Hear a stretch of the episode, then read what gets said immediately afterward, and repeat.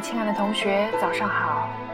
这里是 FM 四幺七八八幺流浪的魔法师，我是你们的主播懒惰的魔法师。国庆长假已经临近尾声，我们的魔镜连载系列也终于到了大结局的时候。这本连载结束以后，将会继续播出《魔法师》原创小说第二部《伊贺忍者》。这是一本关于日本战国史和神秘忍者的故事，在起点连载期间曾经登上过历史原创小说第一名的成绩。感兴趣的同学，热烈欢迎继续关注哟。此外，魔法师在豆瓣的个人连载《十三城》和《角落里的丘比特》也已经准时更新，谢谢大家继续关注。好了。接下来就开始我们的大结局吧。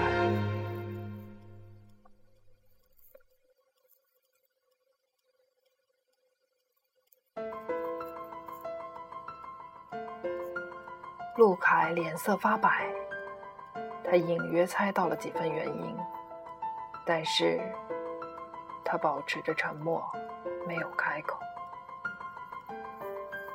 Alex。继续着他的讲述，陆先生，您的太太杨云在职场上是一位女强人，她独立、理性，但很可惜，在个人情感方面，她显然是不成熟的，甚至是极度偏执。你们感情破裂以后，她无法接受这个事实，转而将怒气和仇恨发泄到第三者身上。这个第三者，本来拜你所赐，应该就是佳瑜。但是，由于这位高明的姐姐，她利用几次误会，以及之后对小曼的催眠，让杨云误以为小曼才是第三者。杨云利用职务之便，用已经下架的有严重副作用的药物，替换了小曼一直在服用的安定。这里有一个疑问。他是何时下的手，又如何能下手呢？除非他有一个帮手，而这个帮手必须就生活在小曼身边。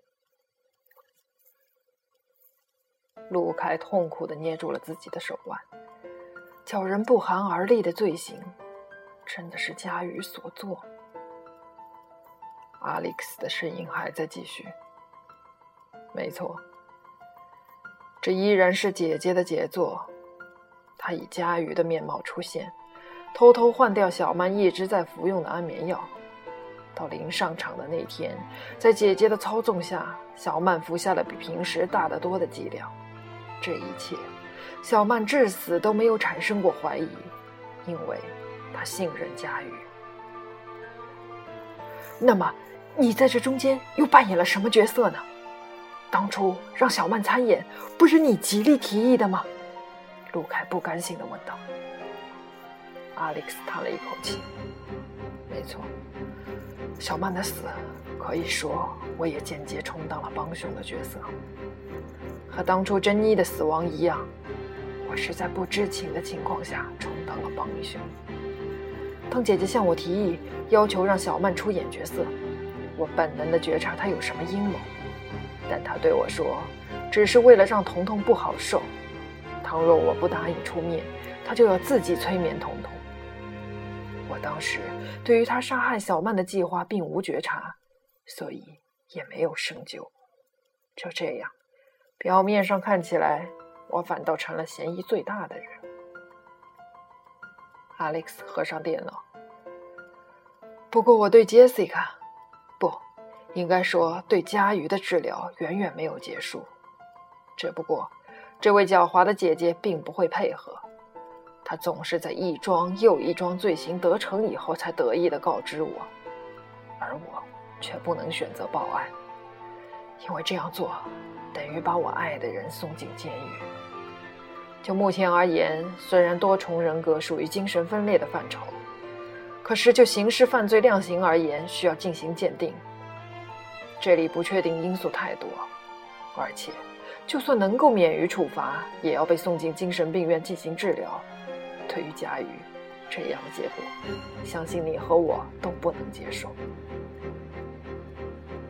涂建信站在一旁犹豫了半天，终于问道：“那现在该怎么办？总不能看着他继续杀人，不能加以阻止吧？”阿历克斯叹了一口气：“所以，我希望征得你们的同意，带佳玉回英国，有我时刻监护陪伴，相信就可以避免灾难再次发生。”但是，他顿了一顿，望着陆凯，他却最终选择和你在一起。我不知道这样是不是明智。他或许并没有完全决定。陆凯抬起头，将佳瑜留下的字条递给 Alex。Alex 看完字条，脸色突然变得惨白。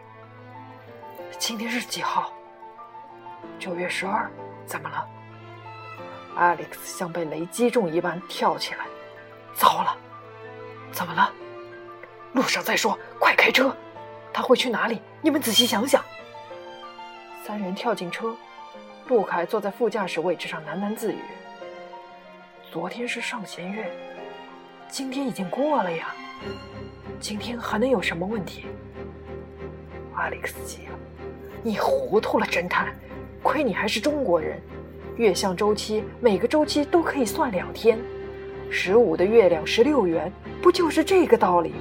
所以本月的十一、十二两天都是上弦月啊！吴建信急忙从后座探身，这个月相周期到底有什么讲究？这也是那个女鬼的安排。阿历克斯神色严峻，这个世界上没有鬼，鬼。只在人的心里，人心最阴暗的部分，才是最可怕的东西。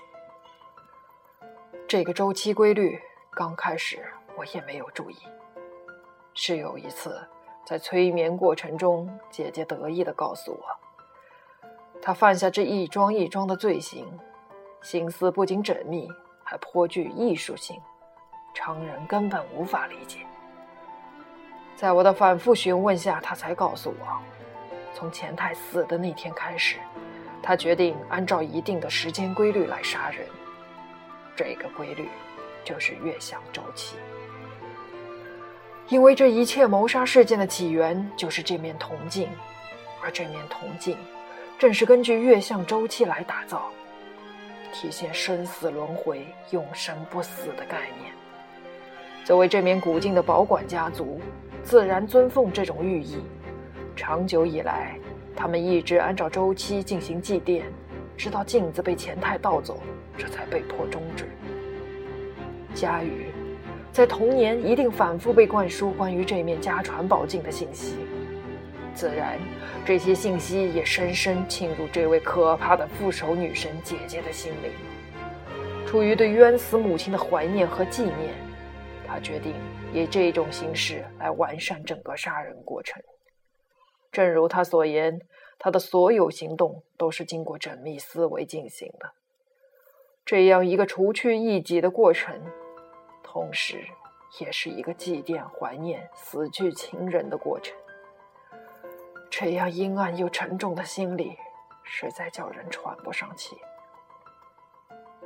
那么，卢凯的脸色已经铁青。这最后一个牺牲品会会是谁？阿历克斯沉默了。涂建信从反光镜里看到他的脸和陆凯一样凝重。这张字条已经说明了一切。他为什么叫你们来找我？因为他知道，关于事情的真相，他真正的面目已经无需隐藏。这是为什么呢？只有一种可能，那就是他已经决定除掉最后一个贼，就是他自己。什么？这怎么可能？他要自杀？吴建信在后排几乎惊跳起来。关于多重人格的攻击指向性，指向他人便会导致他杀，指向主体便会导致自杀。对于这位愤怒的姐姐而言。她长久以来的所作所为，按照她自己的理解，都是为了保护妹妹。但是，这个妹妹终究是另外一个人，是和自己有着完全不同信仰和性格的独立个体。当他发现妹妹佳瑜也成了第三者，他的愤怒就开始导向佳瑜这个主体。只是出于姐妹之情，他暂时选择了隐忍。而当佳瑜接受陆凯你的求婚的时候，姐姐的愤怒再次达到顶点。她不能容忍这种可耻有违道德的偷情行为居然修成正果，这是有违她整个价值观的，也违背了他为之存在的理由。因此，这一次，他绝对无法原谅妹妹。深夜。一辆黑色的捷豹在魔都繁华的道路上疾驶。三个如同人偶般面无表情的人，怀着各自的心事在车内沉默着。距离子夜十二点，上弦月的最后一天，还有一个小时。